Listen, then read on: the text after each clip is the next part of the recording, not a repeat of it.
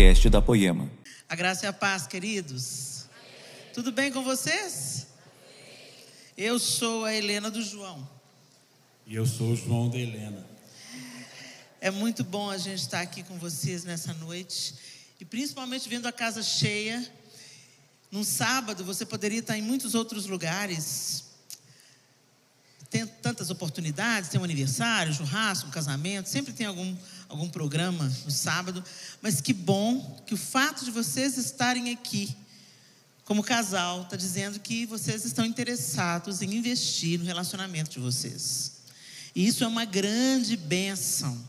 Quando os dois, mesmo que você já tenha um casamento bem sucedido, mesmo que você já desfrute de um casamento feliz, sempre cabe melhora, né, gente? Tem nada que é bom que não cabe melhora. Então, que bom que você veio e que você está levando a sério o seu relacionamento. Muita gente acha que é o seguinte: casou, tá bom, se eu desistir, eu comunico e tá tudo certo. Mas não. Casamento é uma construção. Casamento feliz, ao contrário do que muita gente imagina, não é sorte. Casamento feliz é fruto de um investimento cotidiano, de nós investirmos, fazermos a manutenção é necessário. Eu e o João, nesse mês de julho, nós celebramos 32 anos de casamento. Nós somos pais da Clara, do Miguel, que se casou com a Thaís, do Arthur, que se casou com a Ruth, e da Sofia, nossa caçula, que hoje tem 20 anos. E é uma alegria muito grande a gente poder compartilhar com vocês daquilo que o Senhor tem nos ensinado ao longo dessa jornada de 32 anos. Nós não somos melhores do que vocês em absolutamente nada, mas a gente já viveu algumas coisas e a gente já aprendeu algumas coisas e temos aprendido e vamos continuar crescendo e aprendendo, porque essa é a vontade de Deus, que a cada dia a gente seja mais parecido com Jesus, até aquele grande dia em que nós o veremos face a face e seremos plenamente como Ele é. Muito bem, pessoal, nesse tempo de, de pandemia, pós-pandemia, infelizmente, infelizmente, nós tivemos várias notícias de casamentos que foram destruídos ou dissolvidos no período de, da pandemia ou imediatamente após a pandemia. Alguém aqui teve notícia de algum casamento que desfez nesse período de pandemia? Pois é, a gente anda muito por aí e a gente até fez um material, um curso online chamado Casados e Felizes 2, falando, levantando essas questões. O problema não é a pandemia, não foi a pandemia que causou o divórcio de muita gente. O problema é que quando a gente vai vivendo a vida acelerada, a gente vai julgando para debaixo do tapete as questões que a gente não quer resolver. Aquelas coisas trabalhosas e chatas da gente resolver. E aí o que, que acontece? Na pandemia, volta todo mundo para casa, né, João? Fica todo mundo preso dentro de casa, e aí você vai ter que conviver com aquela pessoa você estava fugindo dela, ou apenas interagindo com ela de acordo com os papéis. Então, encontra para o sexo, encontra para resolver questões sobre os filhos, encontra para falar sobre as finanças, mas não é um relacionamento verdadeiro. É apenas um, um relacionamento baseado na interação de acordo com os interesses e os papéis desempenhados. E casamento é muito mais do que isso. O nosso casamento é a sombra do grande casamento que nós estamos aguardando. Gênesis começa com o casamento e Apocalipse termina a história com o, o, não é um, é o artigo definido, o casamento. Por isso que quando Jesus voltar, nós não nos casamos nem nos damos em casamentos, porque toda a plenitude e alegria que a gente desfruta num casamento feliz e saudável é infinitamente maior o que a gente vai experimentar quando nós nos encontrarmos com o Cordeiro de Deus. Então, quando Deus forma o casamento, Ele não pretende apenas que o João seja feliz e que Helena seja feliz, que seja feliz e que a gente tenha quatro filhos e noras e genros. Ai, que linda história. Não, Ele pretende que, através do nosso casamento saudável, nem sempre o casamento é feliz como assim, Helena? Misericórdia, sangue de Jesus. Não, gente, tem dia ruim no casamento. Tem períodos difíceis no casamento, o inverno chega no casamento. Mas eu tenho uma aliança. E aliança não se dissolve por causa de dias tristes. A aliança atravessa os dias tristes e sai mais forte do outro lado. A gente tem que parar com essa história de eu, eu mereço ser feliz. É, em nome de merecer ser feliz, você está destruindo todo mundo ao seu redor? Você está passando em cima de todo mundo. Você sai adulterando, ignorando que o casamento também é a base por onde vai sustentar a próxima geração. Por que, que a próxima geração está toda quebrada, desfigurada, sem identidade? A gente está lidando aí com, com suicídio na infância. Você já pensou em viver uma coisa assim? Com jovens confusos na sua sexualidade. Nós nunca pensamos viver o que nós estamos vivendo hoje. Você acha que. Ah, o que está acontecendo? O diabo está devastando tudo. Não, gente, isso foi plantado. Nós estamos lidando com a colheita. Então vamos repensar a semente que a gente está plantando agora, porque tem outra colheita aí para frente. Papai e mamãe estão vivendo só para si mesmos, e em nome de ser feliz, eu vou, eu vou ter minha carreira, vou ter minha independência, não dependo de você para nada. Você vive a sua vida, eu vivo a minha vida. Vão ter um casamento aberto. Essas aberrações que começaram por aí. Então, uma geração confusa não brotou, não, gente. Ela foi cultivada por Satanás no terreno do nosso coração enganoso e desesperadamente corrupto. A Bíblia diz que o divórcio foi instituído por causa da dureza do coração do homem. Não é uma opção de Deus o divórcio. O divórcio, como o pastor Josué Gonçalves fala, é uma porta de emergência. Ou seja, a gente constrói uma porta de emergência e nunca quer passar por ela, é ou não é? Tem a porta de emergência na igreja, a gente fala, em nome de Jesus, nós nunca vamos passar por ela. Nós vamos apagar o incêndio para não precisar de passar pela porta de emergência. Então, é claro que a gente não vai ignorar os casos que extremos. Né? Eu casei com um psicopata. Ele dorme com a faca debaixo da cama e me bate todo dia. Eu vou ficar casada com ele. É, tem situações complicadas, né, gente? Então, não vamos tampar o sol com a peneira. Mas esse negócio de, ah, eu não estou feliz nesse casamento. Vamos dar um tempo. Ah, vai tomar vergonha na cara, gente. De Ai, repente, tem... qualquer probleminha já virou situação extrema. É, virou. Ai, sabe, incompatibilidade de gênios. Resolver isso antes do casamento, bem. Não, sabe, ele agora quer ir para o Canadá e eu quero ir para o Japão. Não, gente, não tem, não tem essa opção. Você casou é para ficar junto. Chupa essa manga aí, resolve essa questão. Agora, gente, nós dois começamos a conversar sobre essa questão de, meu Deus, quando você sabe de um divórcio, de uma traição, de alguém lá fora da igreja que ainda não recebeu a vida de Deus em si, a gente entende. Nós também estávamos mortos nos nossos delitos e nos nossos pecados quando o Senhor nos alcançou, não é? Então a gente entende é um estado de letargia, um estado de cegueira espiritual. Agora, gente, a gente começou a lidar com isso dentro da igreja. Então o que está acontecendo? Esse é um grande problema, porque no meio das pessoas, eles não veem bons exemplos. Eles não veem casais que estão dispostos a superar os problemas, a resolver as questões. E aí eles oram para a igreja. E o que é que eles encontram? A mesma situação? Ou casais que estão dispostos a refletir Jesus e resolver as suas dificuldades e os seus problemas? Não estou querendo colocar aqui mais um peso sobre os nossos ombros, mas o fato é que é, nós somos, de certa forma, um local onde, se, onde eles vão procurar alguma esperança. E se eles encontram mesmo, o mesmo tipo de vida, a mesma forma de tratar com questões, com os problemas, os, os mesmos descasos e abandonos, o mesmo maltratamento do marido em relação à esposa, da esposa em relação ao marido, o mesmo descaso com a família e com os filhos, então nós não estamos cumprindo o nosso papel de salgar e de iluminar como igreja. Pensando nisso, a gente começou a, ouvir pessoas, conversar com pessoas e entender, tentar compreender por que está acontecendo o divórcio dentro da igreja. Por que, que essa porta de emergência começou a ser sucessivamente acionada como se fosse a porta principal? Quantos aqui nessa, nessa, nesse ambiente nasceram de novo? Você teve uma experiência com Jesus, você confessou Jesus e convidou Jesus para morar na sua vida, governar a sua vida, você passou pelo batismo. Quantos aqui passaram por isso? Levanta a mão bem alto para eu ver. Glória a Deus. A maioria esmagadora, ok? Então vamos entender. Você estava andando vivendo a sua vida. Você estava andando vivendo a sua vida, fazendo as suas escolhas, vivendo de acordo com aquilo que você acreditava. Certo? Aí um dia você se encontra com Jesus. Seja numa reunião, seja num acampamento, seja em alguma situação. Então, você se depara com Jesus e ele fala: Quem quiser ver após mim, negue-se a si mesmo, tome a sua cruz e siga-me. Então você muda de direção e começa a seguir Jesus. Então você vai tentando acertar os seus passos com os passos de Jesus. Você vai olhando para o exemplo de Jesus e você vai caminhando com Jesus.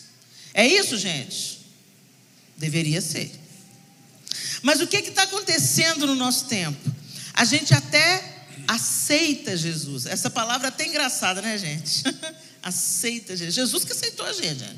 A gente estava lá miserável, pecador, ferrado na vida. Aí Jesus, pela sua graça e misericórdia, nos alcançou. O Espírito Santo te convenceu da justiça, do pecado e do juízo. Você creu e se converteu. Você mudou de mente, de direção. E desde então você está sendo aperfeiçoado pelo Espírito Santo, que vai tecendo Jesus em você.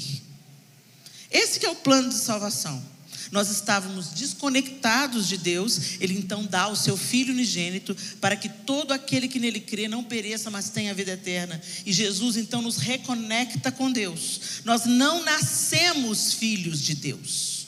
Esse, esse jargão que você escutou, todo mundo é filho de Deus. Não, querido. Todos somos feitos por Deus, criaturas de Deus, mas a Bíblia diz que só aqueles que entenderam e compreenderam e aceitaram o sacrifício de Jesus e reconheceram que Ele é o Filho de Deus, deu-lhes o poder de serem feitos filhos de Deus. Então Jesus é que nos tornou filhos de Deus. Foi a cruz que nos tornou filhos de Deus. Nos tirou do estado de criatura e nos promoveu a adoção de filhos. E uma vez que agora somos feitos filhos de Deus, o Espírito Santo de Deus habita em nós. O mesmo Espírito que ressuscitou Jesus da tumba é o mesmo que mora em mim e mora em você. Não para fazer a gente apenas mover no poder, mas para fazer a gente ter um caráter transformado. Uma nova mente, uma nova atitude, um novo coração que revela Deus àqueles que ainda não conhecem. Resumo da vida cristã. Certo? Então vamos lá, abra sua Bíblia com a gente em 2 Pedro, capítulo 1. O que acontece é que muitas pessoas, mesmo conhecendo esse discurso e essa organização de que fomos reconciliados com Deus, de que agora fomos feitos filhos de Deus, não vivem como filho da luz. Você mudou de religião. Você saiu da religião que você caminhava e veio para a igreja evangélica. E você, como bom observador, todo ser humano tem uma capacidade incrível de adaptação. Então, a gente, mesmo sem se dar conta disso, a gente percebe o código de ética do grupo, que, o novo grupo que te acolheu. Então você começa a perceber que o dia que você vem com aquela sua calça, que Deus é justo, mas a sua calça misericórdia é mais justa ainda. A, a, a, a diaconisa só te mede de ado abaixo e fala assim: Ô filha, então, essa calça não está adequada, né, amor? Aí você observa que todo mundo, às vezes ninguém fala, mas o olho fala, né? Aí todo mundo, ó, misericórdia, ó, o decotão da irmã, né? O, o cara está andando sem, sem, camisa aí do estacionamento da igreja. Aí todo mundo olha, acha estranho. Aí você lê, não precisa de ninguém te falar. Você lê como é que as pessoas te olham e você se adequa.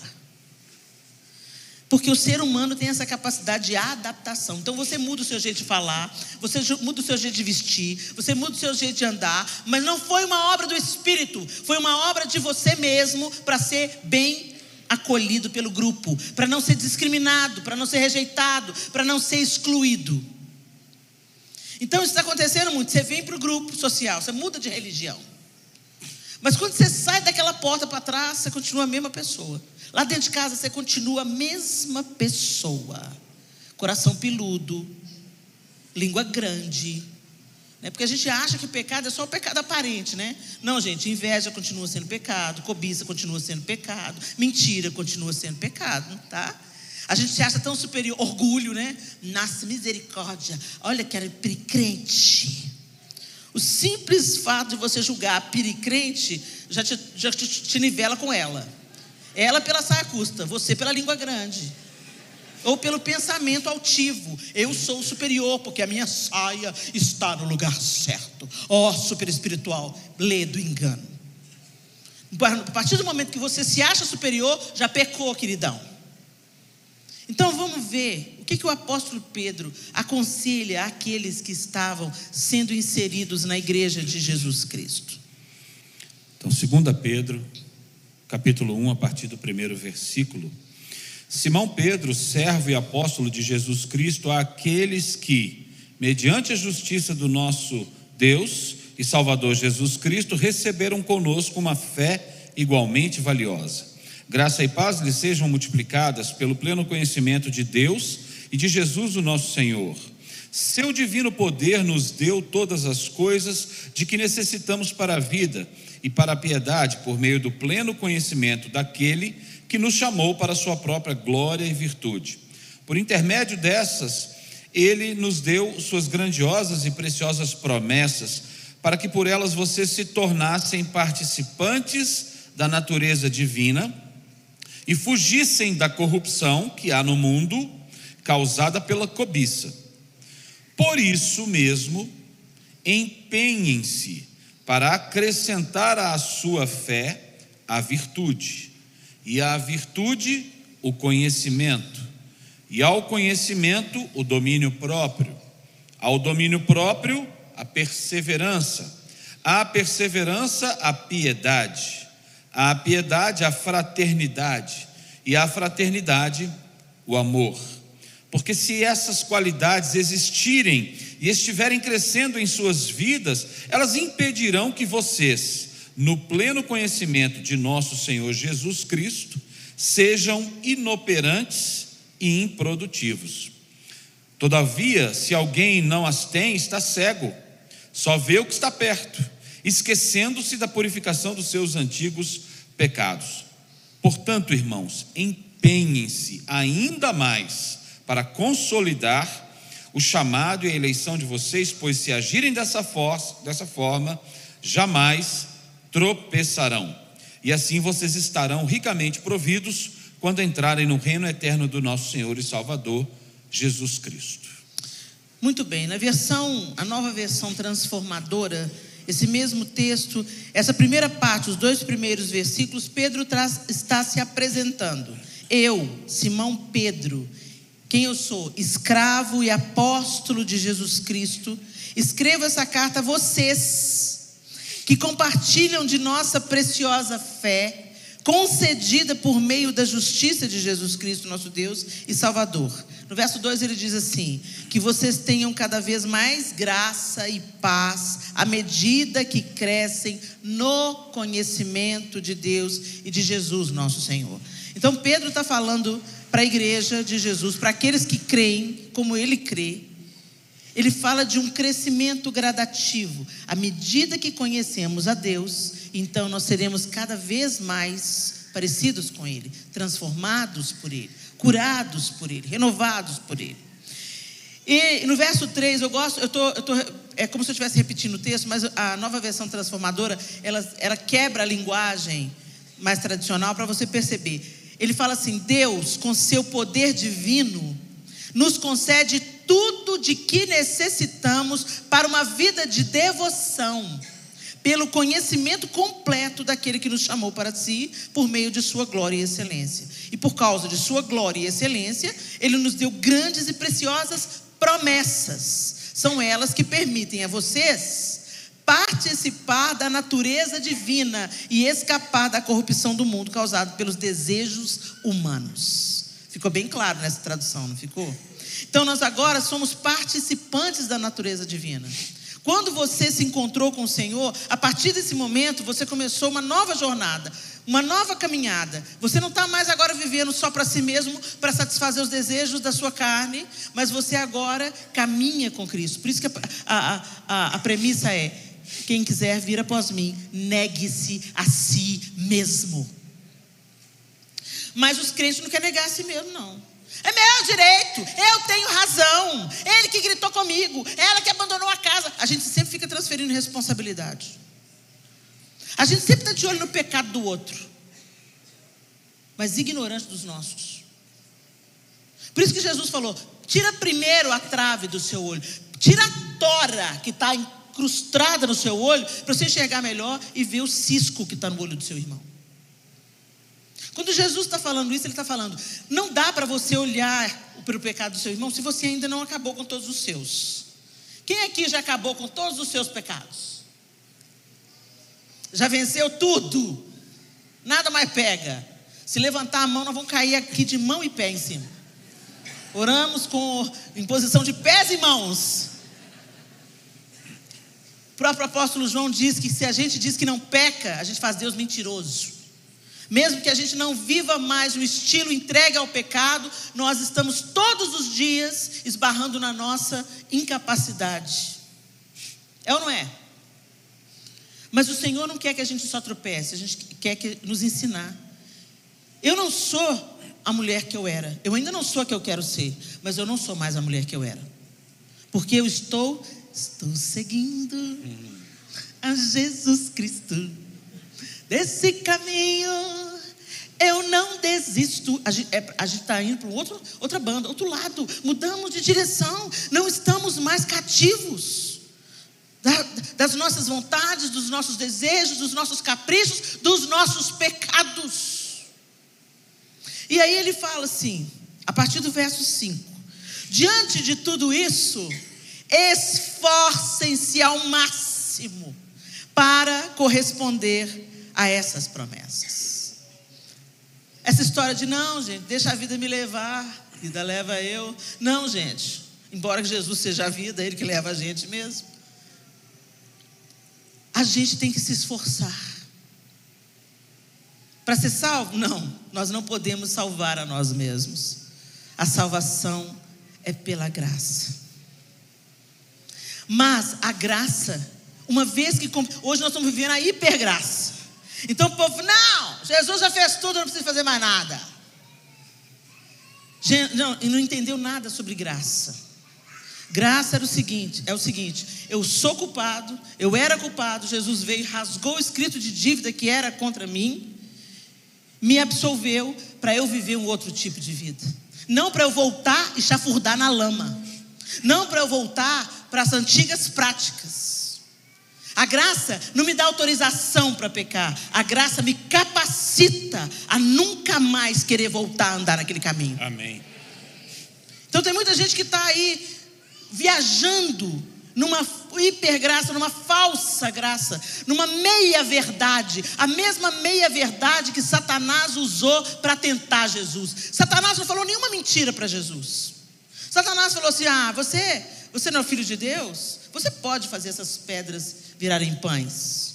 Você pode pular de uma grande altura e dar ordens aos seus anjos para te sustentar. Ele não falou nenhuma mentira, ele tentou Jesus com as escrituras. Cuidado com as meias verdades desse tempo. Satanás não precisa de contar uma, uma mentira completa, ele conta uma meia verdade, e normalmente uma meia verdade é muito agradável. Muito mais fácil de entrar uma meia verdade do que uma mentira escancarada. Quer, quer ver um exemplo? Não sou obrigado. Já ouviu essa frase? Tem até camiseta estampada agora. Não sou obrigada. Fala aí, não sou obrigado. Fala aí. Fala de novo. Faz até um gesto. Não sou obrigado. Não é bom falar isso? Não parece liberdade, gente? Meia verdade. Ser obrigado, sim. Se você não chegar na hora, perde o emprego. Se você não criar esse menino, vai criar uma ferida. Se você abortar essa criança, você vai viver a consequência disso para o resto da sua vida. É a parte que ninguém conta. Tudo tem uma consequência. Tudo tem uma consequência. Então essa história de não sou obrigado é sim, porque muitas coisas a gente não faz porque está afim de fazer, faz porque tem caráter e responsabilidade.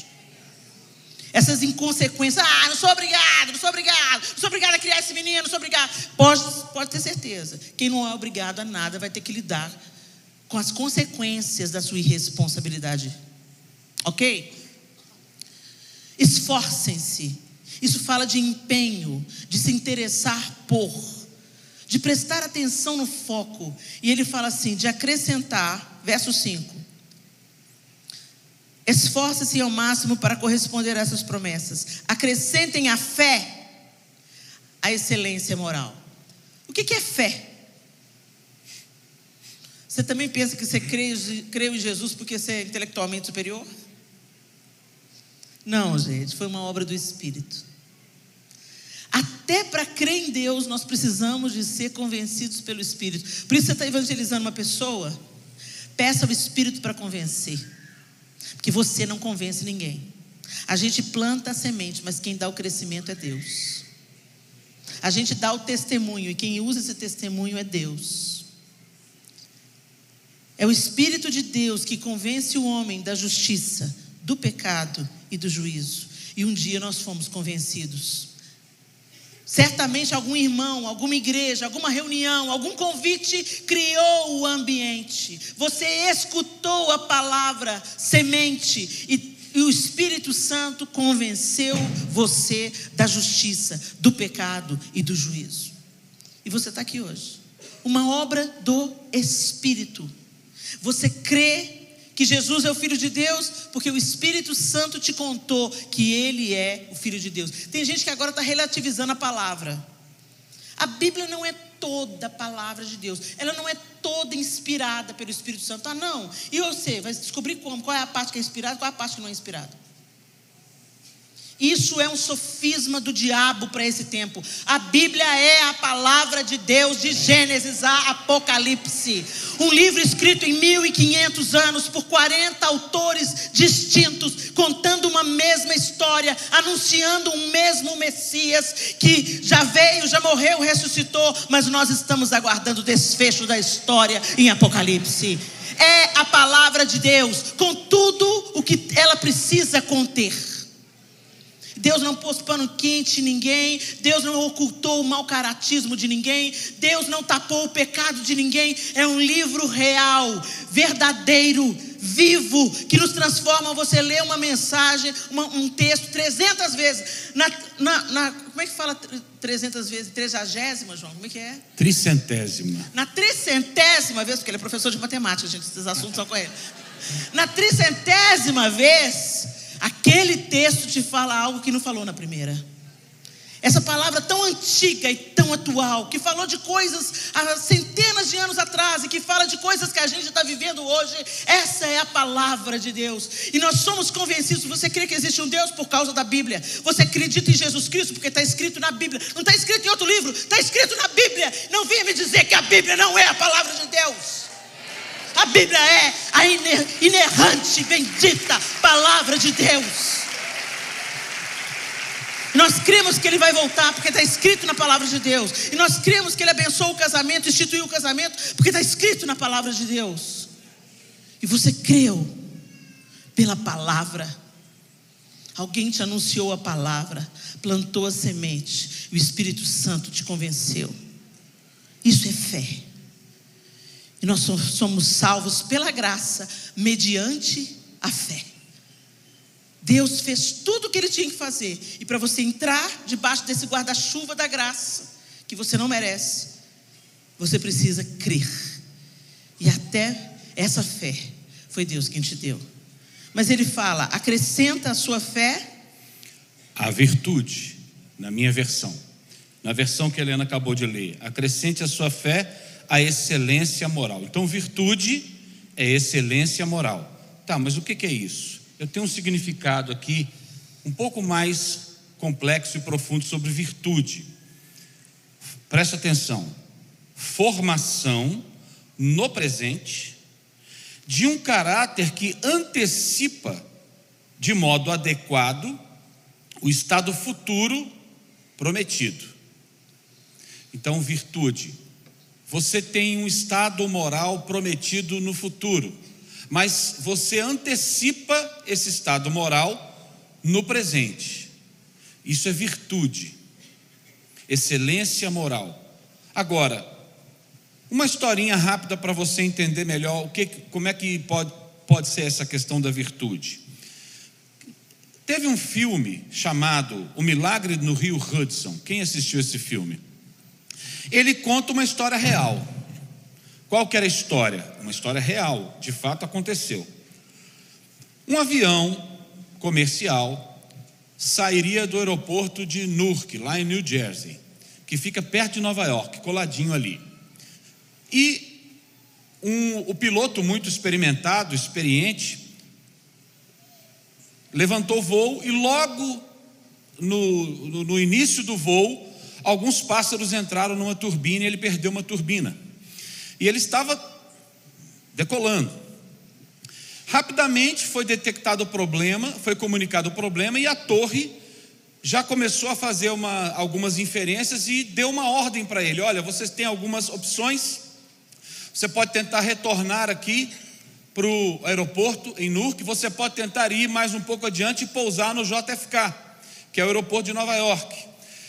E nós temos que decidir isso aqui, você vai tomar uma, um, dois, um desses caminhos.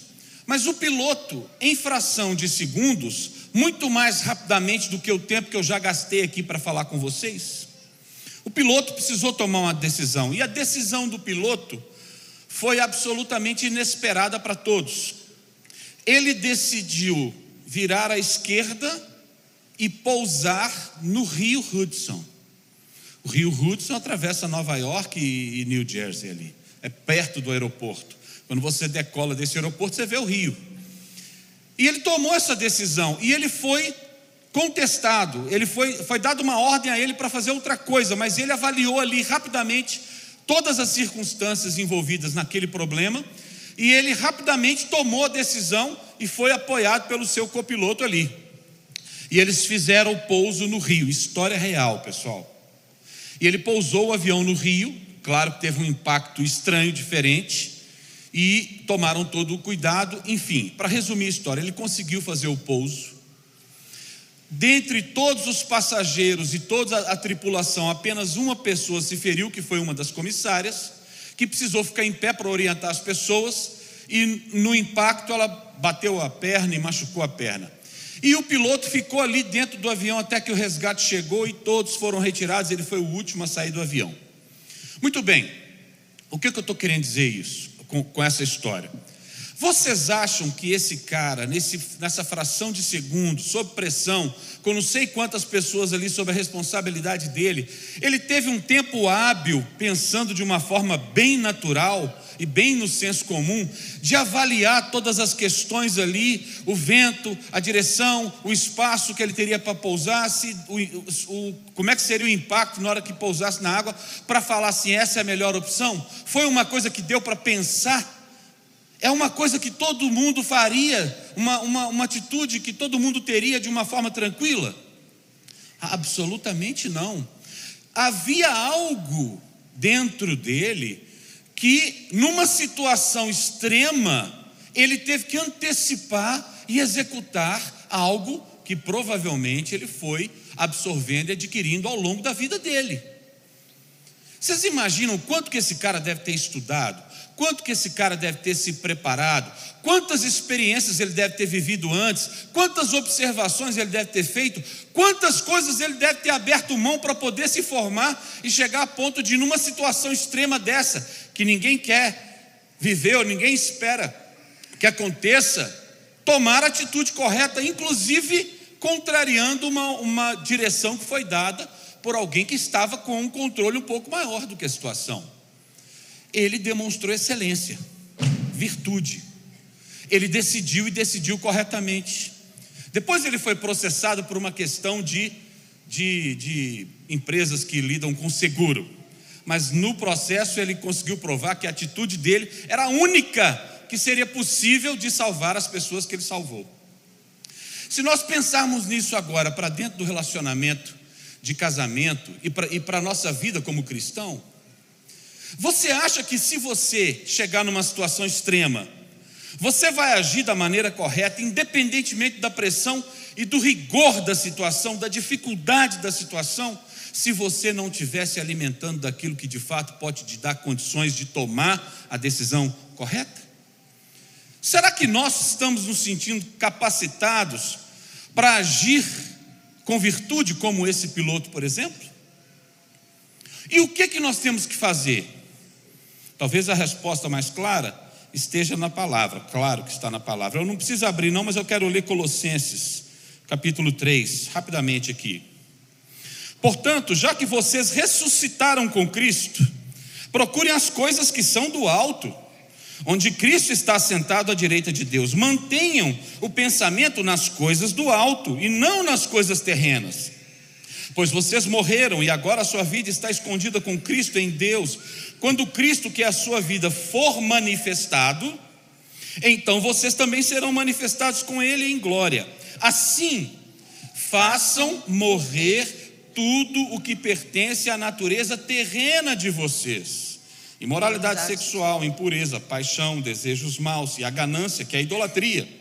É por essas coisas, é por causa dessas coisas, que vem a ira de Deus sobre os que vivem na desobediência, as quais vocês praticam ou praticaram no passado quando costumavam viver nelas, mas agora abandonaram. Abandonem essas coisas, todas essas coisas: ira, indignação, maldade, maledicência, linguagem decente no falar. Não mintam uns aos outros, visto que vocês já despiram do velho homem com as suas práticas, ou, e se revestiram do novo, o qual está sendo renovado em conhecimento à imagem do seu Criador. Nessa nova vida, já não há diferença entre grego e judeu, circunciso e incircunciso, bárbaro e cita, escravo e livre, mas Cristo é tudo e está em todos. Portanto, como povo escolhido de Deus, santo e amado, revistam-se de profunda compaixão, bondade, humildade, mansidão, paciência. E eu queria ler agora o capítulo, o verso 16: Habite ricamente em vós a palavra de Cristo. Ensinem e aconselhem-se uns aos outros com toda a sabedoria. Cantem salmos, hinos, cânticos espirituais com gratidão a Deus em seus corações. Ou seja, como que você vai poder, em algum dia, em algum momento, em alguma circunstância na sua vida, demonstrar virtude, excelência moral, numa situação extrema na sua vida ou vendo alguém na situação extrema em que só um caráter cristão provado e aprovado pode agir para solucionar. É se você fizer o que Paulo está sugerindo aos Colossenses. Você tem que começar a se encher das coisas de Deus, pensar nas coisas do alto, ler a palavra, desenvolver relacionamento com o Senhor. É dessa forma. Se você não faz isso pessoalmente, não faz isso enquanto marido e mulher, na hora que vier o problema, vocês nem sabem como agir. Ou vocês vão agir como as sugestões que vierem do lado de fora. Mas se vocês estão se enchendo das coisas do Senhor, vai ser uma coisa surpreendentemente, surpreendente até mesmo para você. Olha, eu fui, eu fui exigido ao extremo aqui e a minha reação foi com excelência moral. Demonstrou que eu adquiri virtude. Eu antecipei algo no presente que só lá na frente eu imaginei que eu pudesse desenvolver. Isso não é para qualquer pessoa, são poucos os que chegam nessa situação, mas de nós cristãos, isso é cobrado, isso é exigido. Mas acrescente a virtude, o conhecimento. conhecimento. Então é tão interessante, gente, que Pedro está propondo aqui camadas, passos, caminhada. A salvação você recebeu. Agora acrescenta, esforça para acrescentar a sua fé a virtude moral. A virtude moral não foi a virtude moral que te salvou, mas com a virtude moral você vai viver a vida de um jeito diferente. E acrescenta a virtude moral, a excelência moral, o conhecimento. O que é conhecimento? O termo conhecer a Deus vai além, muito além de ter um conhecimento intelectual. Você, você já deve conhecer uma pessoa que já leu a Bíblia várias vezes e vive uma vida completamente distante de Deus ok? Ou então alguém que até estudou teologia e hoje vive uma vida para humilhar os outros que não estudaram. Isso não é o conhecimento de Deus é muito, vai muito além do, do que você apreende intelectualmente. Expressa uma relação pessoal entre o que conhece e o que é conhecido. Por exemplo, quando você, se eu chegar aqui e falar assim, eu sou Helena, e a senhora, qual é o seu nome? Elisa. Prazer, Elisa. Eu sou Helena, sou casada com João. Você é casada, Elisa? E como é que é o nome do seu marido? Jair? Olha aí, ela é Elisa, casada com Jair, eu sou Helena, casada com João. A gente se conhece, gente? Não. A gente tem algumas informações e eu posso sentar com a Elisa aqui e ter muito mais informação, mas eu vou conhecer a Elisa? Não. Isso é o começo. Para eu conhecer Elisa, eu vou ter que comer um quilo de sal com ela. Conhece essa expressão? Quando eu escutava essa expressão, comer um quilo de sal, eu pensava, meu Deus, deve ser porque os dois ficam tão, com a boca tão amarga, que aí tudo que está ruim dentro sai para fora. Não, gente. Para você consumir um quilo, de, um quilo de sal, muitas refeições juntos. Muita conversa ao redor da mesa. Não é assim?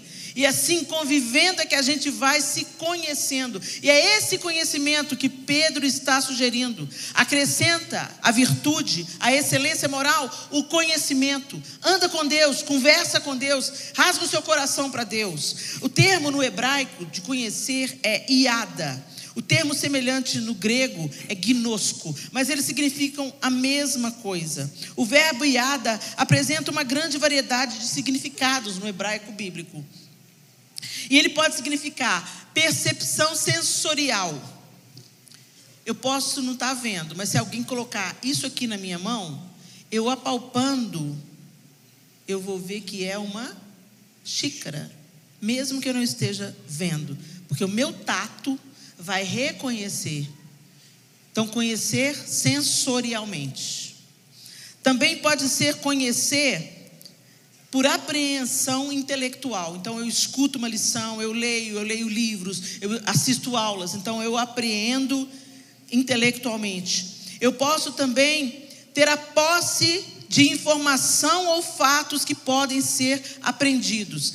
Aí, por exemplo, não apenas numa sala de aula. Se você vai lá com um mecânico consertando um carro e você começa a observar, ele pode te ensinar a ser um mecânico também.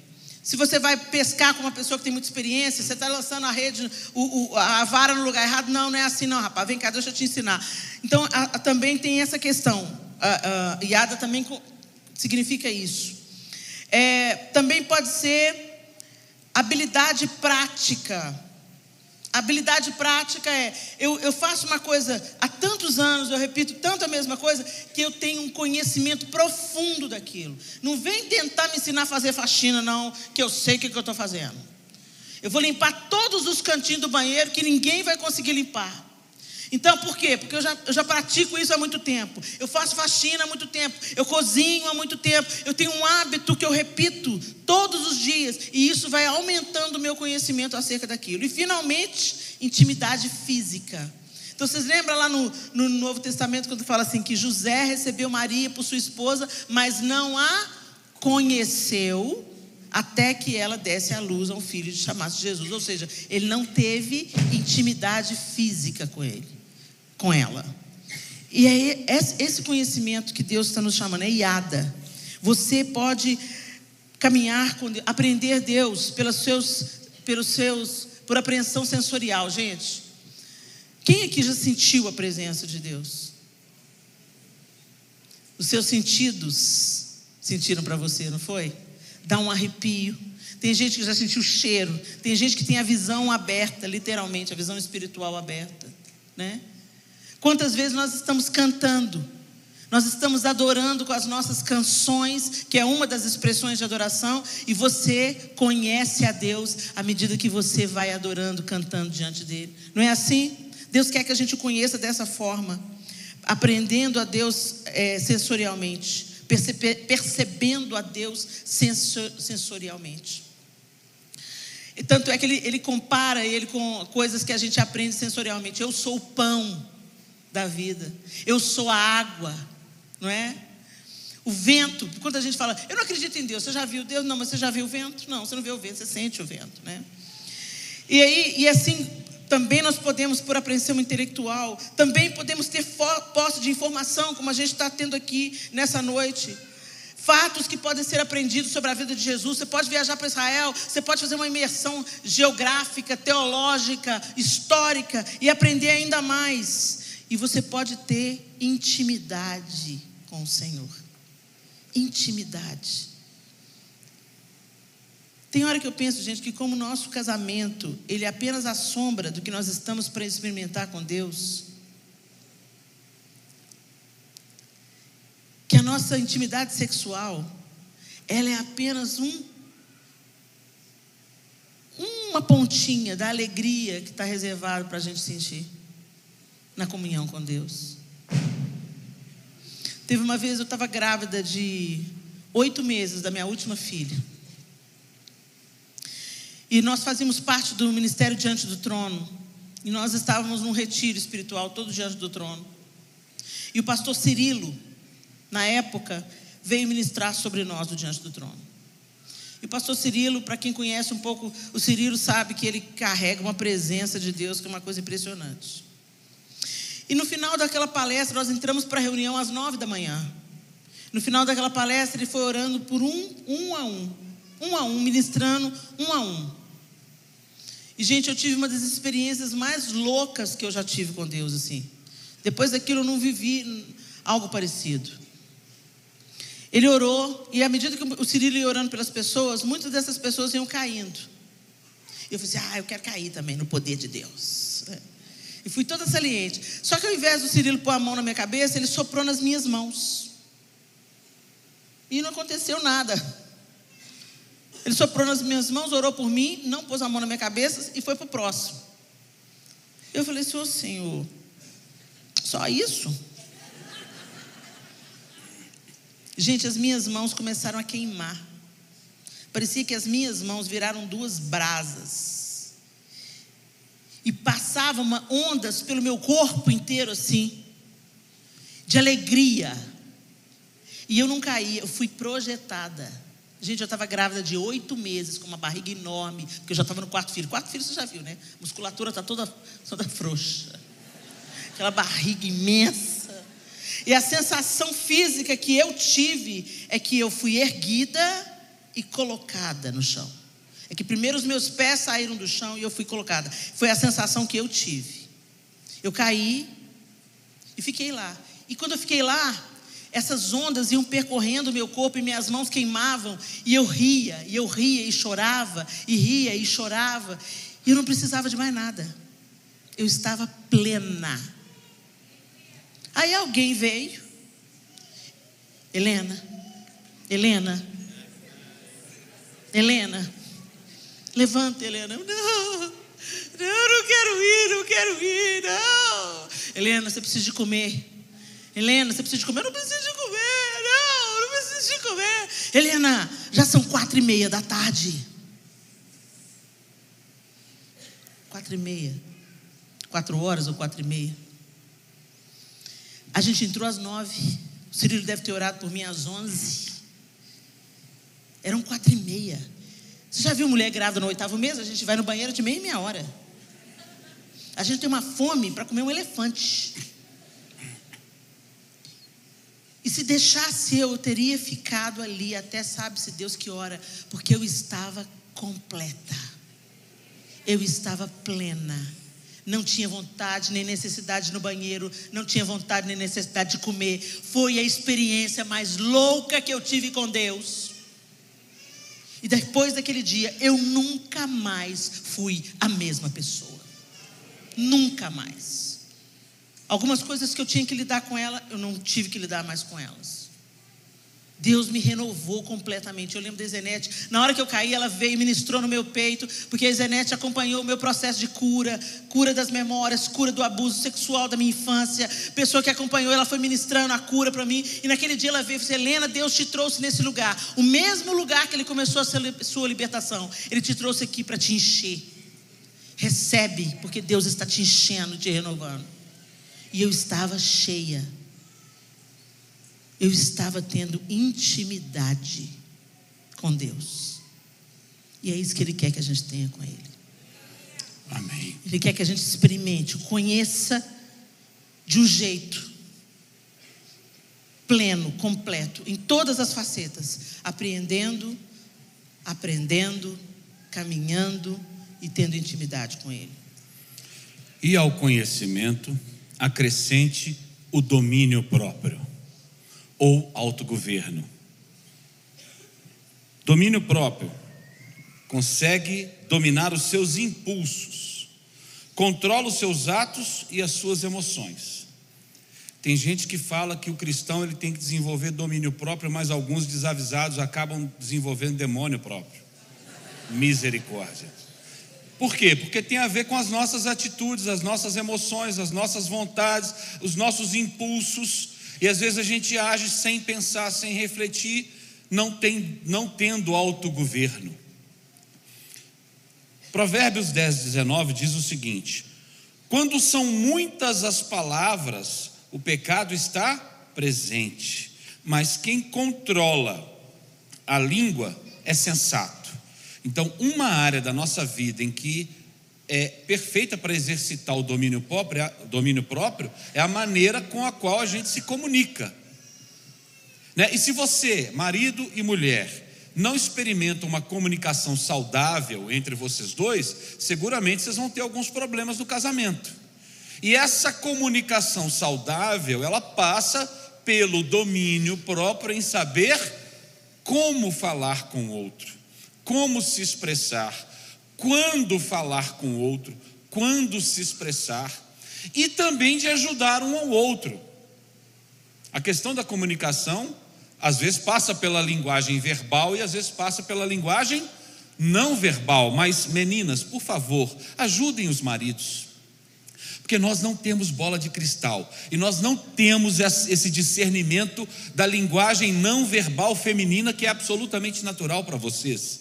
Então vocês estão ali se comportando, jogando um charme, fazendo um olhar, demonstrando a sua intenção com sua expressão corporal, e o maridão está viajando na maionese, não pegou mesmo. Por favor, seja literal com ele pelo menos no início do casamento, porque o cara começa a discernir. Ah, quando ela olha desse jeito, quer dizer isso aqui. Quando ela age dessa forma, é porque ela está com essa intenção. Nós precisamos que vocês nos ajudem. E também que a gente tenha aquele controle na hora da emoção, da ira, da raiva, a gente saber como falar. Maridos, não grite com sua esposa. Não deixe que sua ira ou suas preocupações com outras coisas atrapalhem a convivência no lar. E sentem para escutá-la. É claro, meninas, não vai chamar para discutir a relação na hora do futebol, por favor. Espera passar ali. Agora, meninos, separa um tempo para ouvi-las, para querer saber delas o que, que elas precisam dizer, quais são as questões, procure se interessar. Então vocês têm que cuidar da comunicação, mas com domínio próprio, para saber o que falar, como falar, até as coisas que não estão legais. Não ofenda quando você trouxer um problema. Apresente o problema e vamos resolver juntos, com cuidado com as palavras. 1 Tessalonicenses 4, 3 e 4. A vontade de Deus é que vocês sejam santificados, abstenham-se da imoralidade sexual, cada um saiba controlar o próprio corpo de maneira santa e honrosa. Mais uma vez, domínio próprio, autogoverno com as sensações dos nossos corpos. E aqui fala explicitamente sobre a questão da imoralidade sexual. A gente, infelizmente, vive um momento em que muitos casamentos estão sendo destruídos por causa da pornografia. Então, homens, nós que somos visuais, a gente não pode impedir de uma moça bonita, formosa, cheirosa e, e com vários dotes físicos passar na nossa frente, sem que a gente veja. Mas a gente pode evitar e não acompanhá-la com os olhares. Quando você se depara numa situação dessa, é circunstância. Mas se você insiste ou procura algo além daquele primeiro contato visual, você não está tendo domínio próprio sobre seus impulsos. E isso pode trazer problema para o seu casamento porque você vai se interessar, daí a pouco você quer vai, vai ver mais alguma coisa, aparece um filme ou um, uma programação que, que envolve o corpo feminino e você passa a se entusiasmar com aquilo, daqui a pouco você está procurando consumir pornografia. Outra questão importante e assustadora para nós, eu vou me controlar aqui para não derrubar mais o negócio. Mas obrigado. É isso que bem. te digo, o tempo está passando. Ela é auxiliadora idônea para isso, né? Também. Enfim, pasmem, gente, a pornografia tem crescido no meio das mulheres. É. Nós temos, tivemos esse dado recentemente, e alguma coisa que nos chocou ainda mais, tem crescido ainda mais no meio das jovens. Então, cuidado com o que vocês colocam para dentro de casa, ou permitem que entre dentro de casa, na televisão, na internet, nas revistas, nas conversas. Não é que a gente vai ficar imune e, e nos colocarmos numa bolha para evitar os problemas do mundo, não. Mas o que está sendo semeado, ministrado e, e consumido dentro de casa tem que ser alimento bom para que quando aparecer alguma situação dessa, não cative as pessoas que você ama e nem a si mesmo. Meu bem, posso abrir próprio. um parênteses? Abre o parênteses, meu bem. Gente, deixa eu falar uma coisa muito importante aqui. Quem inventou o sexo? O sexo é imundo, gente? Deus criou o sexo elevado e sublime. Inclusive é dele que vêm os novos seres humanos. Deus inventou o sexo. Então por que você vai se inspirar no diabo? Aliás, um parênteses no parênteses. Ela grávida de oito meses pela quarta vez é um negócio maravilhoso. Fecha.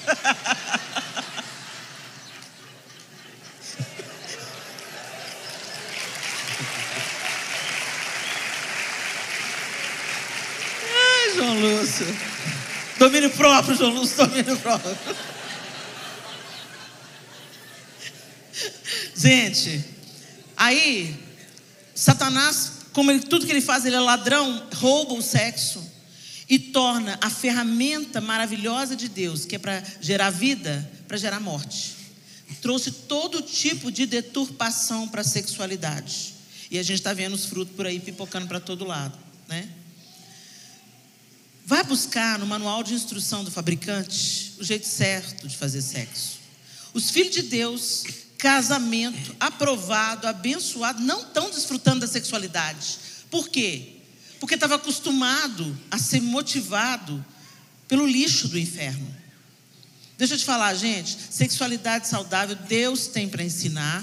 Graças a Deus, hoje nós temos profissionais sexólogos dentro das igrejas, pessoas cristãs que podem ajudar em toda sorte de problemas que podem surgir dentro da sexualidade. Agora, você não precisa da pornografia para apimentar o seu casamento. A pornografia é um vício que vicia tanto, tanto quanto o crack, coisifica o seu parceiro, objetifica o seu parceiro leva você para um, um patamar irreal de sexualidade, beirando a violência. E, é promove um, e promove um prazer que é absolutamente fake. Fake. Absolutamente fake. Muitos homens não estão tendo prazer na vida comum no sexo porque acostumaram a se excitar na pornografia. Não pense você, assim como a droga, começa como uma proposta legal de alívio de estresse, de um pimentinha no sexo e depois chega a conta.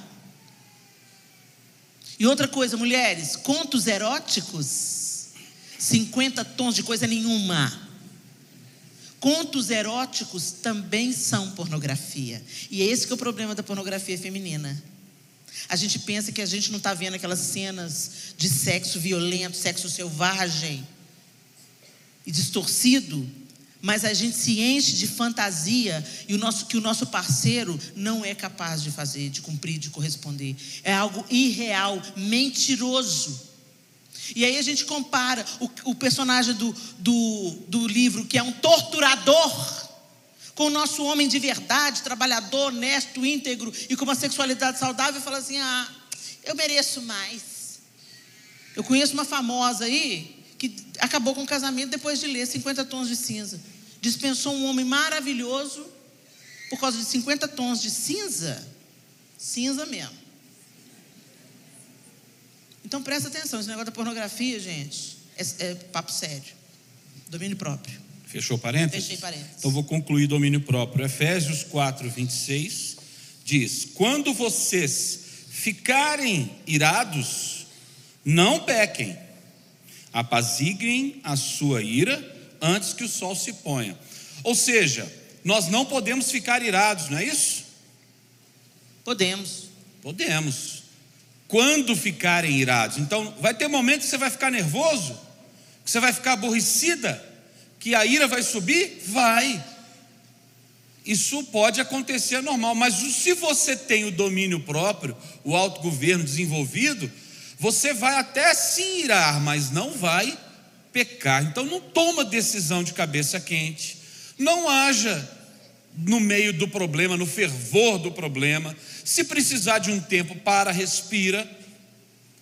Apaziguem-se antes que o sol se ponha. Você só vai conseguir fazer isso, porque isso também envolve o temperamento, cada um tem o seu tempo, tem a forma de lidar com as circunstâncias. É importante também você conhecer como que o seu cônjuge funciona. Às vezes o temperamento dele e dela é diferente do seu, então as reações são distintas. Então é, é importante poder. Isso, isso é motivo para mais uma palestra, né? Para outra palestra você se conhecerem para saber como que cada um reage em cada circunstância, para que quando se irarem, saberem como resolver o problema na hora certa e também dar o tempo que o outro precisa. Não pequem, tenham domínio próprio. E ao domínio próprio, a perseverança. Perseverança é persistir, ser constante, permanecer, continuar, ficar. Gente, dia ruim no casamento a gente sempre tem. Adversidades, filhos, de, filhos com saúde fragilizada, diagnósticos trágicos, problemas nas famílias de origem. Todos nós aqui, se eu for ouvir cada um de vocês, eu vou saber que cada um de vocês tem um gigante para derrubar. Mas o que Pedro está dizendo é: acrescenta a sua, a sua fé a isso, a isso, a isso. Mais uma camada é permanecer. Perseverança é ficar quando todo mundo vai embora. Perseverança é continuar crendo que Deus pode transformar. Perseverança é ficar, e não de mãos abanando, mas ficar crendo, trabalhando, investindo, buscando, orando, semeando boas palavras para que Deus promova a mudança necessária. Às vezes a gente quer mudar de etapa, quer mudar de áreas e fala assim: vou acabar esse casamento. Vai começar outro casamento, outro relacionamento, o vale chega lá também. O dia mal chega lá também. Então chama Deus para curar o que você já conhece. Você já caminha junto, você já tem tantas coisas em comum. Permaneça, seja constante, fique firme. Quando tantas pessoas falam para você desistir, o Senhor podia ter desistido mas ele permaneceu até a morte. E foi por isso que Deus o exaltou soberanamente. Ele deu o nome que é sobre todo nome. Ele foi humilhado, ele passou por toda sorte de males. Ele falou: No mundo vocês terão aflições, mas tenham de bom ânimo. Eu venci, vocês estão capacitados a vencer, vocês estão capacitados a permanecer. Amém. Perseverança também, quando o tempo esgota e vocês ainda permanecem um pouco mais, para a gente concluir aí. Acho que era por isso que eu estava chutando ali para não ficar vendo o horário. Mas enfim, acrescente a perseverança a piedade. Piedade é devoção, amor pelas coisas de Deus, misericórdia, compaixão pelo sofrimento alheio, na contramão desse século que promove egoísmo, hedonismo, egocentrismo. Hoje em dia a gente ouve motes e palavras e mensagens em todo lugar. Você tem que pensar em si. É o que você quer é a sua vontade. Hedonista, você não precisa lidar com coisa que te dá trabalho. Te perturbou um pouco mais, não está de acordo, a opinião é diferente, não está te causando prazer, só dificuldade? Elimina, deleta, deixa de lado. Você no centro. Você é que é importante. Os seus objetivos, o seu desejo, a sua vontade, o seu crescimento em detrimento de qualquer um. Como que egoísta, hedonista, egocentrista vai ter relacionamento dentro do casamento. Quer fazer pelo outro, quer amar o outro. Nosso casamento, uma das coisas que o pastor Márcio falou para a gente, Helena, você não está casando para ser feliz, você está casando para fazer o João feliz. João, você não está casando para ser feliz, você está se casando para fazer a Helena feliz. Se os dois forem bem-sucedidos nessa tarefa, vai dar certo. Então, piedade, pensar nas questões alheias. Segundo Timóteo 3, de 1 a 5. Saiba disso. Nos últimos dias sobrevirão tempos terríveis. Os homens serão egoístas, avarentos, presunçosos, arrogantes, blasfemos, desobedientes aos pais, ingratos, ímpios, sem amor pela família, irreconciliáveis, caluniadores, sem domínio próprio, cruéis, inimigos do bem, traidores, precipitados, soberbos, mais amantes dos prazeres do que dos amigos de Deus, tendo aparência de piedade, mas negando o seu poder. Afaste-se também destes. Será que esse tempo aqui de 2 Timóteo é um tempo que a gente está vivendo ou ainda está por vir? Vivendo. Nós estamos inseridos nesse meio. Temos que ser piedosos, inclusive dentro do casamento. Vamos parar de pensar só em nós, vamos pensar no outro. É, é, dentro disso que o João está falando, é outra meia-verdade. Porque quando o pastor Márcio falou com a gente lá atrás, Helena, você não está se casando para ser feliz, você está se casando para fazer o João feliz. A pessoa falou assim: não, gente, é muita responsabilidade. Eu não tenho a capacidade de fazer ninguém feliz, não. Não coloca um fardo desse na cabeça do outro, não. Cada um é responsável pela sua própria felicidade. Mais uma meia-verdade, é um mote para você ser egoísta. Cuide de você, seja feliz você, que o outro busque a felicidade dele. Mas quando eu entro numa relação, a, a, a, o amor, gente, o amor não aceita qualquer coisa, não. O amor presta contas, o amor dá satisfação. E o amor se interessa pelo outro. E se não apenas por si mesmo. com o outro. Não é uma relação utilitarista. É uma relação de altruísmo. Eu quero ver o João feliz. Então eu vou me comportar de um jeito que facilite esse processo. Sim, só Deus pode fazê-lo pleno mas eu posso ser uma cooperadora, porque eu me casei com ele e eu quero me, me empenhar para que ele esteja feliz e desfrutando de um casamento de um jeito tranquilo. E um bom exercício, além de muitos outros, para isso, é você pedir perdão. Afinal de contas, você erra, não erra? Você pisa na bola, não pisa? Tem dia que você erra a mão. Peça perdão. Peça perdão para sua esposa. Peça perdão para o seu marido. Peça um perdão para os seus filhos. Peçam perdão para seus pais. Experiência maravilhosa quando a gente abre o coração e pede perdão. Como também é maravilhoso perdoar. Por isso, confesse os seus pecados. Você já confessou pecado para sua esposa? Ou você é daqueles que é machão e fala assim: Eu não posso demonstrar vulnerabilidade? E você, esposa, já confessou pecado para o seu marido? Ou você já ouviu o seu cônjuge confessando para você e se escandalizou? E esqueceu de cooperar, de ajudar, de receber, de ouvir, de auxiliar, de ter misericórdia, de ser piedoso e piedosa.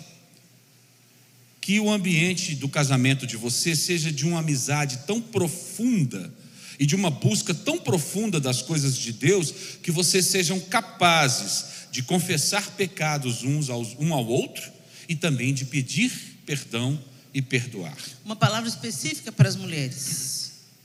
Às vezes o marido vem confessando uma tentação. Gente, tentação não é pecado ainda. É o projeto do pecado. É uma tentação. E quando você confessa uma tentação, você está interferindo o projeto. Satanás gosta de trabalhar na escuridão, no silêncio. Por isso, se nós confessarmos uns aos outros, nós seremos sarados. Aí o irmão vem e fala assim: gente, não vou dar conta de lidar com isso sozinho, não. A bonitona lá do trabalho está pegando. Bem, vem cá. Eu preciso Vamos que orar. Eu preciso que ore comigo. O que está acontecendo, meu bem? Tem uma mulher lá no, no trabalho que eu estou tô, tô atraído por ela. Estou sendo tentado por ela. Safado sem vergonha! Você ainda vem falar isso nessa cara de pau! Não, minha linda. A mulher sabe edifica. É mesmo, meu bem? É? Então aqui, vamos fazer o seguinte, vamos orar. Vamos sair desse serviço? Não, gente, estou falando sério, tem hora que o negócio tá pegando tanto. Sabe? José saiu correndo, cara. É. A mulher de Potifar devia ser um piteuzinho. Bem cuidado. Entendeu? Porque o cara teve que sair correndo. Não fica pensando que você aguenta lidar com fogo, não. É melhor você perder o emprego do que perder seus filhos, seu casamento, sua reputação. Emprego Deus tem mais para dar, vai te dar algo até melhor. Sai fora dessa jeza. E você, mulher, acolhe o seu marido. Dá uma força pro cara. Não, meu bem, vamos lá, vamos juntos, vamos orar. Escuta, você está sentindo atração por ele. Está faltando alguma coisa aqui? Em que, que eu posso melhorar? Eu melhorei muito, gente. Eu ampliei o patrimônio do João em 20 quilos. Tá linda. E acrescente a piedade a fraternidade. Fraternidade. Fraternidade é união, irmandade, afeto de irmão para irmão, boa relação e que se desenvolvem sentimentos de afeto próprios dos irmãos de sangue. Gente, sabe aquela história do irmão do cara, do grandão da rua que vem bater no seu irmão? Você bate no seu irmão todo dia, mas se outro vem bater, aí não.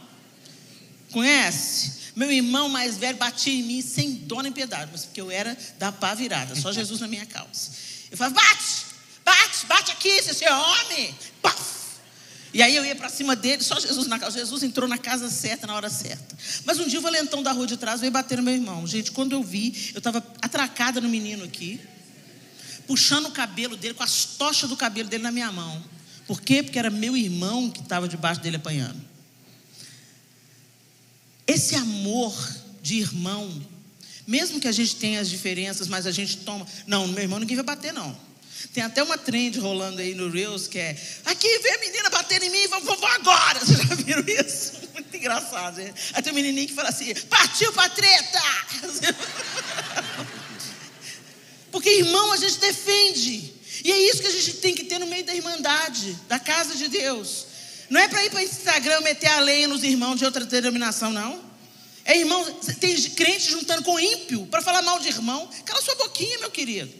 Defende o seu irmão, você não entendeu nada ainda, não. O mesmo sangue que nos lavou, lavou ele. Ah, mas ele é muito diferente. Seu irmão de sangue também. Mas você segura a sua onda. Quer lavar a roupa suja? Vai lavar lá com seu irmão. Conversa com ele, quebra o pau com ele, resolve com ele. Mas não junta na, na, na, na rede social para meter a lei em igreja, em irmão, não é nada disso, não. E esse tipo de sentimento também deve permear o nosso casamento. Sabe essa mulher que está com você aí? É sua irmã em Cristo. Ela é filha de Deus, cara. E o próprio Pedro diz assim: que se você não tratar ela bem, se você tratar ela com amargura, suas orações não serão ouvidas. Depois fala que a Bíblia é um livro machista. Deus está na nossa. Deus está. Entendeu? Não trata ela com amargura, não, senão não vou nem ouvir o que você tem a dizer. É isso que Pedro está dizendo em uma das suas cartas. Né?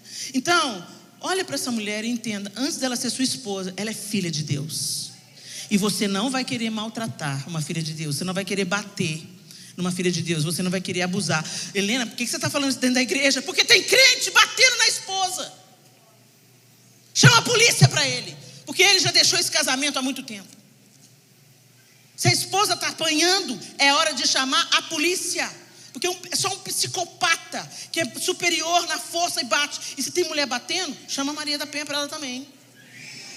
Porque Maria da Penha, gente, é contra a violência doméstica. Não é só para proteger as mulheres, não.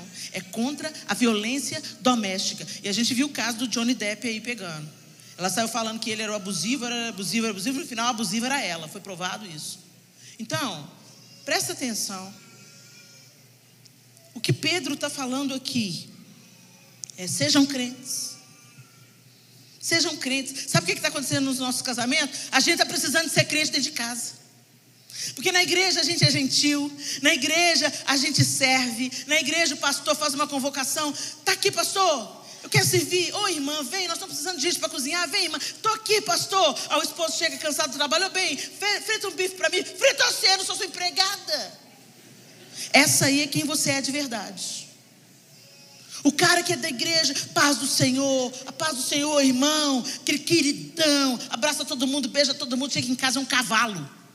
E papai chegou, sai da frente, quem deixou aquele. Cadê o cachorro? Esse aí é quem você é de verdade, queridão. Porque quem é a gente em casa, sem as máscaras sociais, é quem a gente é de verdade. E se a gente for crente em casa, a gente vai ser crente em qualquer outro lugar. Amém. Então Pedro está nos exortando. Vocês conheceram a Cristo? Então agora percorram essa jornada. Feche os seus olhos e a fraternidade, acrescente o amor. O amor. João 14, 21 diz: Quem tem os meus mandamentos e lhes obedece, esse, esse é, é, o que, que me ama. ama. Então a gente tem que se esforçar para obedecer. Esposas sendo submissas aos seus maridos como a o Senhor, ou seja, respeitando, apoiando, suportando, dando condições para que ele possa ir mais adiante. E maridos amando as esposas como Cristo amou a igreja e a si mesmo se entregou por ela. Coloque-se no lugar da sua esposa. Se entregue por ela, ame-a.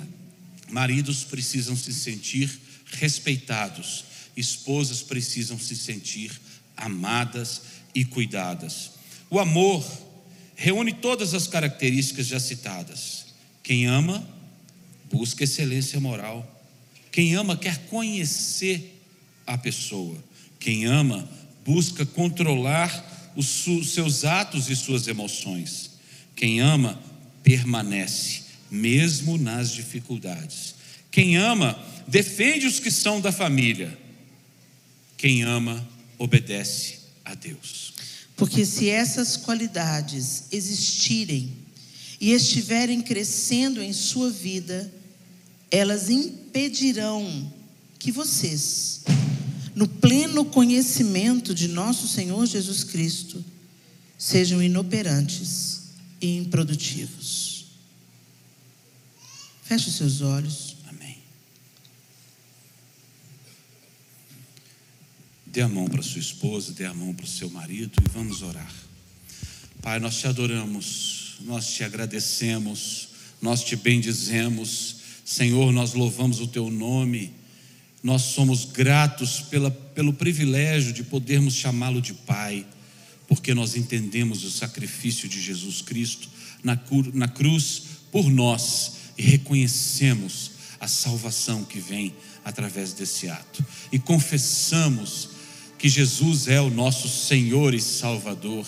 E queremos, ó Deus, aprender e crescer em santidade, em santificação, nos tornando cada dia mais parecidos com Cristo. E que esse crescimento transborde para que abençoemos uns aos outros, para que sejamos maridos melhores, esposas melhores, pais melhores, filhos melhores, amigos melhores, profissionais melhores, cristãos que representam a igreja e que transformam o lugar onde chegam, porque trazem a presença de Jesus. Nós abençoamos os lares aqui representados.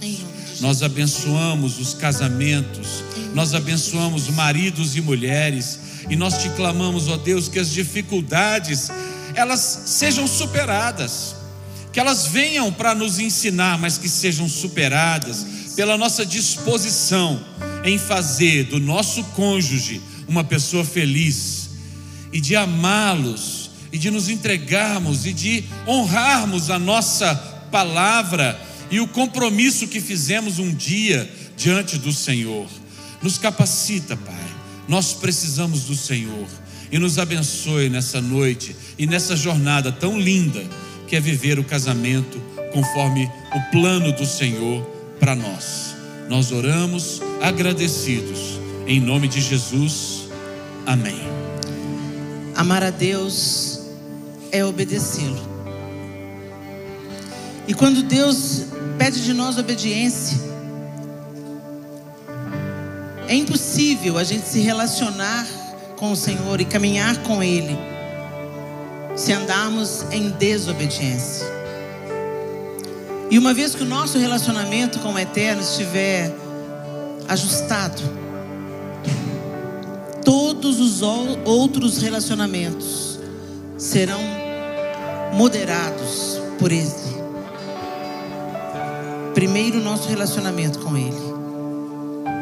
E isso vai transbordar para todos os, os, os, os nossos outros afetos.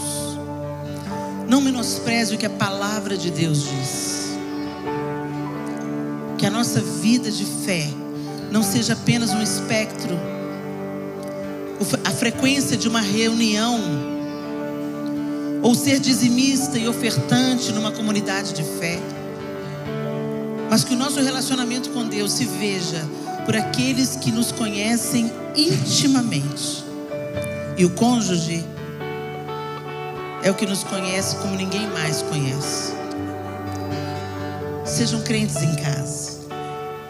Sejam piedosos, sejam perseverantes, sejam humildes, sejam virtuosos. Que a imagem de Jesus seja vista em você pelo seu cônjuge. Deus abençoe, em nome de Jesus.